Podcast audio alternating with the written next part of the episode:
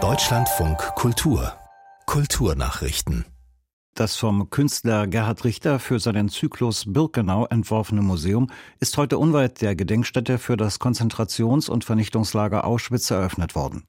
Der Zyklus Birkenau gilt als eine der bedeutendsten Werkgruppen des Kölner Künstlers. Er geht von Fotografien aus, die im Jahre 1944 im Vernichtungslager Birkenau heimlich aufgenommen wurden. Der 97-jährige Holocaust-Überlebende Marian Turski sagte im ARD-Fernsehen, die Werke gehörten genau dorthin. Glauben Sie mir, die körperliche Folter war nicht das Schlimmste. Das Schlimmste war das, was in dir war, in der Seele. Das Leid, das ist das Schlimmste. Das Leid kann man mit keinem naturalistischen Bild begreifen. Mit keinem Foto kann man das Leid erfassen.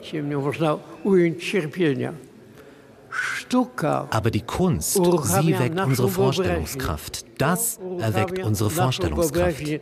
Der Holocaust-Überlebende Marian Turski. Die Berliner AfD-Landes- und Fraktionsvorsitzende Christine Brinker hat die Ausladung mehrerer Politiker ihrer Partei inklusive ihr selbst von der Eröffnungsgala der Berlinale kritisiert.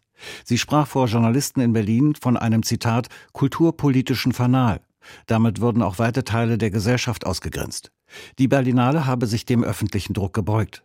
Als Mitglieder des Bundestags und des Berliner Abgeordnetenhauses waren zunächst auch AfD-Politiker zur Berlinale Eröffnung am 15. Februar eingeladen worden, aufgrund von Einladungsquoten über Kulturstaatsministerin Roth und den Berliner Senat.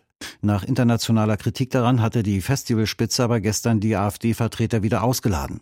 Die AfD und viele ihrer Mitglieder hätten Ansichten, die den Grundwerten der Demokratie zutiefst widersprechen, hieß es. In Zeiten, in denen rechtsextreme Personen in die Parlamente kämen, wolle die Berlinale eine klare Position beziehen.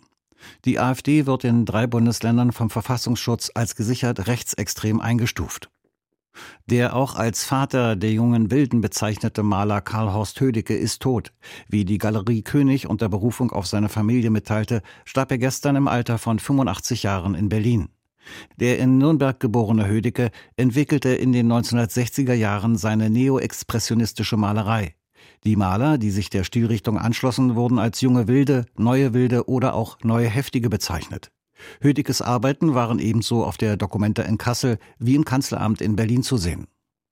Männer schreiben deutlich mehr Liebesbriefe als Frauen. Das hat die Gründerin des Liebesbriefarchivs in Koblenz, Eva Wiss, herausgefunden. Der Liebesbrief sei ein Männergenre, sagte die Sprachwissenschaftlerin der Nachrichtenagentur KNA. Männer würden in den Briefen deutlich sagen, was sie sich wünschen. Frauen seien hingegen zurückhaltender und zeigten nicht zu viel Leidenschaft.